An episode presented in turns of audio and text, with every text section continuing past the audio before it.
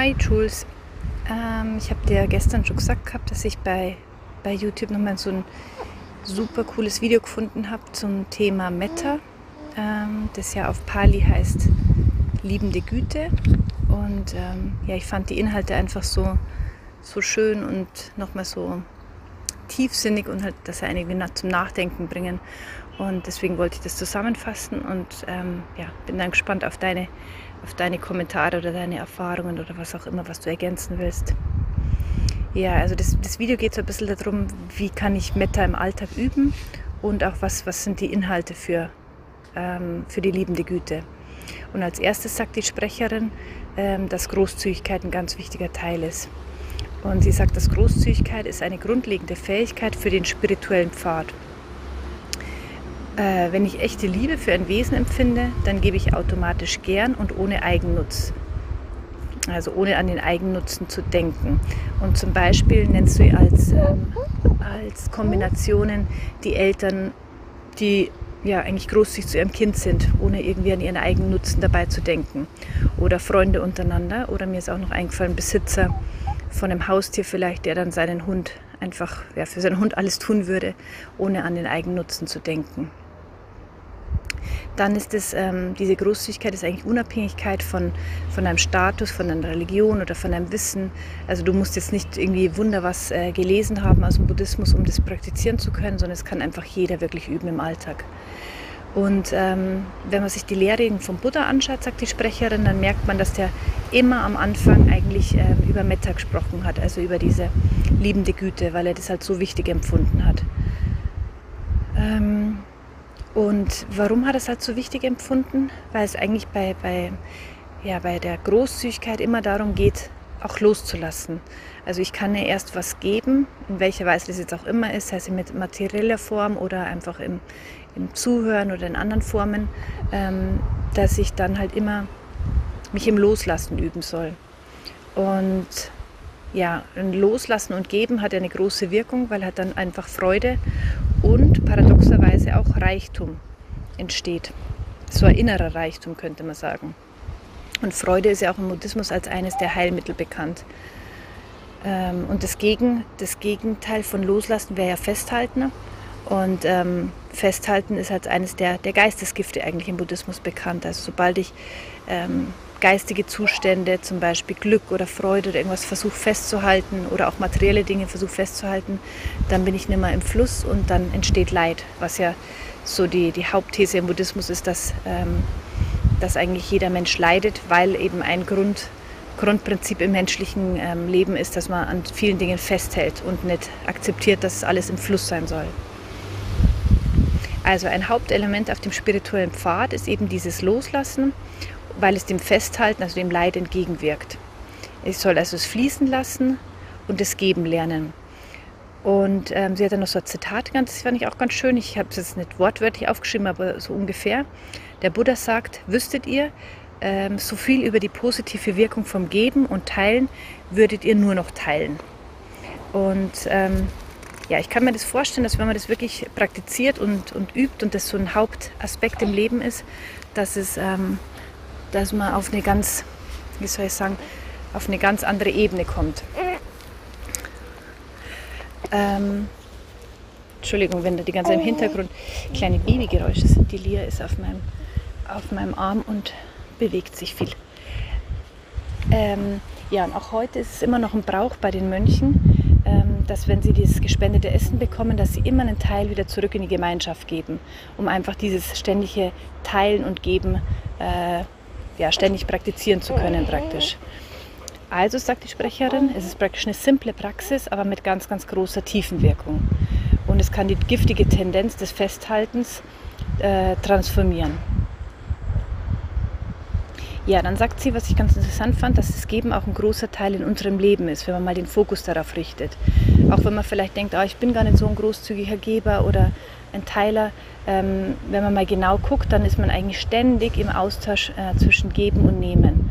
Und zwar ähm, zum Beispiel mit, mit Themen wie einfach zuhören, für jemand anders da sein, Aufmerksamkeit schenken oder kleine materielle Dinge schenken oder seine Hilfe anbieten, dass das alles Teile sind von, ja, von Geben, natürlich von Schenken. Und ähm, wenn man sich das bewusst macht, dieses, dieses, diesen ständigen Austausch von Geben und Nehmen, dann ähm, ja, gibt es auch ein, ein Gefühl von, von Verbindung und von Zugehörigkeit, dass es eben nicht, dass man nicht separat ist. Mir ist auch noch als andere Sachen eingefallen, wo man auch noch ähm, gibt eigentlich. Ähm, es reicht, finde ich schon, wenn man jemand anders manchmal in seiner Not sieht oder dass er leidet oder so. Einfach diese, diese paar Sekunden oder diese Aufmerksamkeit zu schenken, dass man den Gegenüber wahrnimmt, in dem, wie gerade seine Lebenslage ist. Oder dass man sich selbst zurücknimmt. Das ist ja eigentlich auch eine Art von Geben, eine Art von Geschenk, dass man sagt, okay, da, da stelle ich mich jetzt zurück, da ähm, dränge ich mich nicht auf oder da bin ich jetzt mal leise bei dem Gespräch oder in einem Streit, ähm, halte ich einfach mal den Mund und sage mein, nicht meine Meinung und warte ein bisschen ab, bis sich alles beruhigt hat. Mm. Ja, und dann sagt sie noch, dass äh, Joseph Goldstein, dass der schreibt, dass es, ähm, ha, dass es drei Stufen des Gebens gibt und man soll in jeder Stufe eigentlich Achtsamkeit reinbringen. Ähm, und das macht das Geben sogar noch noch reicher. Und die erste Stufe ist die, der Planungsakt eigentlich. Also das ist, äh, wenn man zum Beispiel jemand was schenken will, dass man davor schon überlegt, so, ach, was würde dir eine Freude machen. Und schon allein, wenn man da Achtsamkeit reinbringt und das mal bemerkt, dann ist es ja da eigentlich schon ähm, dieses, dieses innere Gefühl, dass es eine Freude bereitet, dass man schon dieses, ja, dass, dass man schon im Planen bemerkt, welche Freude man empfinden kann, wenn man, wenn man was teilen will, was geben will. dann kommt die zweite Stufe, das ist dann das, das Geben an sich. Und danach kommt die dritte Stufe, das Danachdenken. Also wenn wir uns dann zum Beispiel erinnern, dass wir da was gegeben haben, dass wir geschenkt haben, wie der andere sich gefreut hat, äh, dass wir jemandem gut zuhören konnten und der andere hat sich dann erlöst gefühlt von seinen Problemen oder einfach mal äh, aufgehoben und konnte sich entspannen. Also sagt er, das ist eben eine dreifache Freude für einen Akt eigentlich. Also es lohnt sich noch mehr, diese, diese ähm, liebende Güte praktisch zu praktizieren in Form von Großzügigkeit dann ähm, fand ich es auch spannend, dass sie sagt, dieses Metta, dieses, ähm, diese liebende Güte, die fördert auch das ethische Verhalten. Also, wenn uns das Wohlbefinden eines Menschen wirklich am Herzen liegt, dann kann es auch gar nicht gleichzeitig sein, dass wir der Person Schaden zufügen wollen, durch Worte oder durch Taten. Also das Geben ist eigentlich, wenn ich gebe, dann ist es meistens ja, dass es wirklich aus einem Wohlwollen oder aus einer Freude herauskommt. Meistens. Man muss, glaube ich, selber genau überprüfen, ob es da nicht ähm, ja, so, ich meine, so egoistische Motive dahinter gibt. Dass zum Beispiel, wenn ich was schenke, bekomme ich was zurückgeschenkt oder ähm, der andere hält dann viel von mir oder ich mache mich beliebt und so weiter. Dann sagt der Buddha, wenn eine Person diese Großzügigkeit kultiviert hat, dann ist sie nicht mehr in der Lage, unethisch zu handeln. Und ethisches Handeln ist auch eine Art von Großzügigkeit, weil wir Menschen in unserer Umgebung das Geschenk der Angstfreiheit schenken. Diesen Satz finde ich total spannend, weil, ähm, weil es tatsächlich, ähm, ja, finde ich, wahr ist. Also wenn man, wenn man Personen hat in seiner Umgebung, die einfach entspannt sind, die, mh, mm, sag ich mal, moralisch einfach rundum liebe, gute Menschen sind, dann fühlt man sich da automatisch angenommen und entspannt und man muss weder Angst haben, dass die einen jederzeit angreifen können, dass die einen äh, bloßstellen oder dass die einen, was weiß ich, eine, hm, eine komische Art drauf haben oder im, im schlimmsten Fall noch klauen würden, einem was wegnehmen, anklagen und so weiter.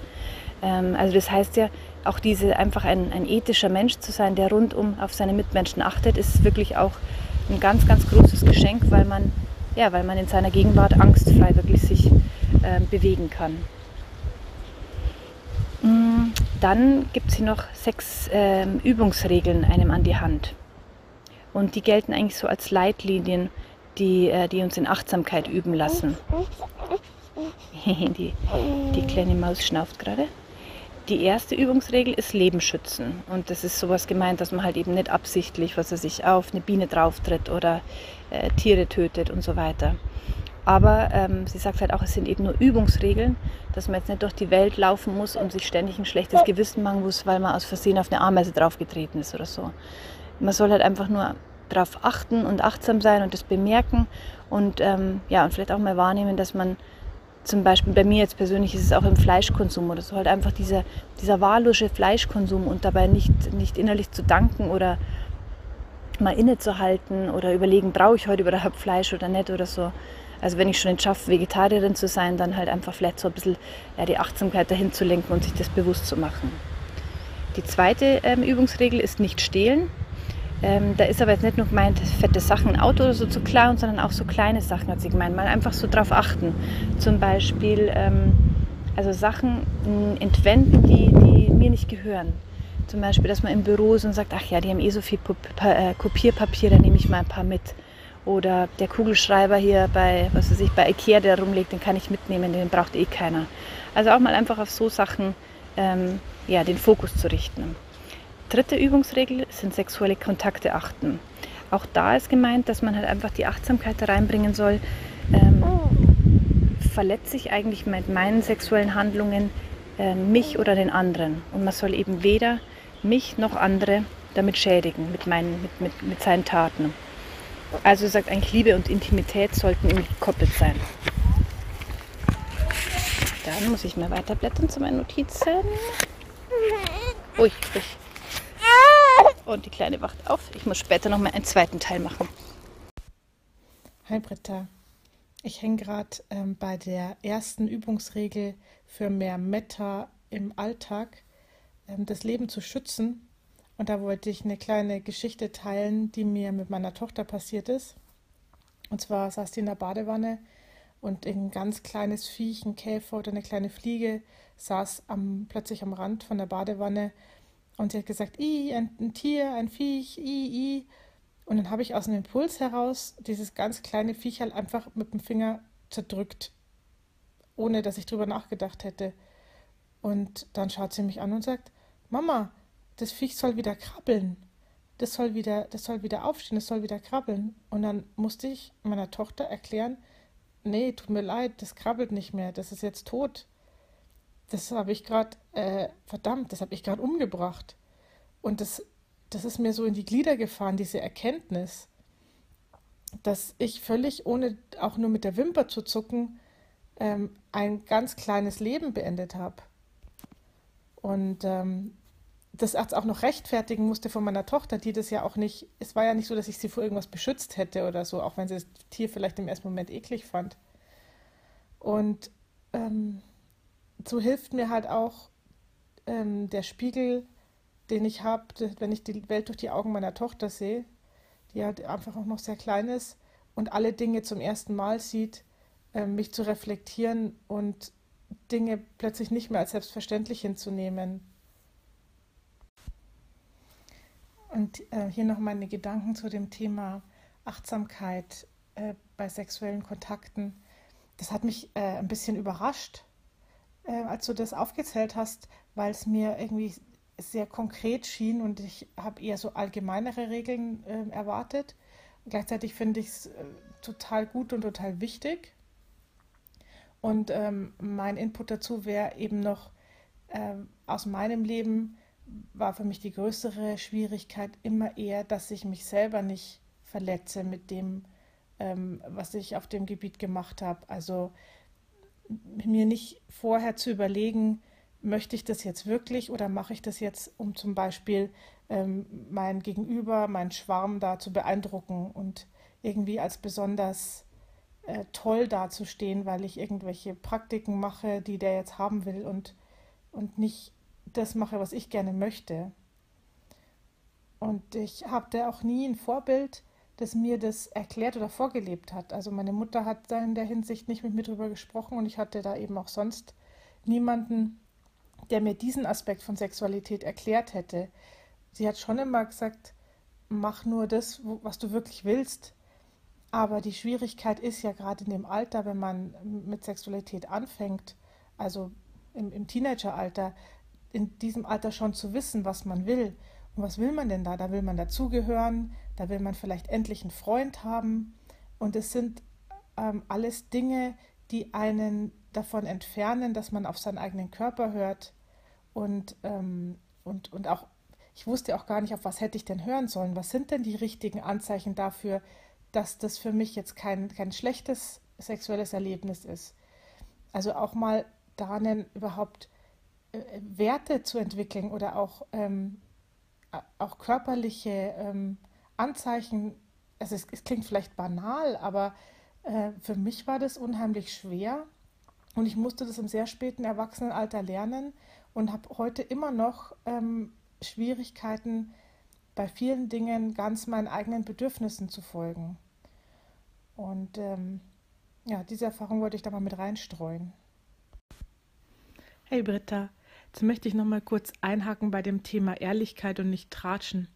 Und du weißt ja, dass Ehrlichkeit gerade mein ganz, ganz großes, zentrales Thema ist. Und ähm, wir haben ja auch schon festgestellt, wie gut uns beiden das tut, dass wir die Dinge, die uns auch vielleicht mal unangenehm sind, aneinander uns ehrlich sagen und dass unsere Freundschaft daran total gewachsen ist und wir dadurch freier geworden sind.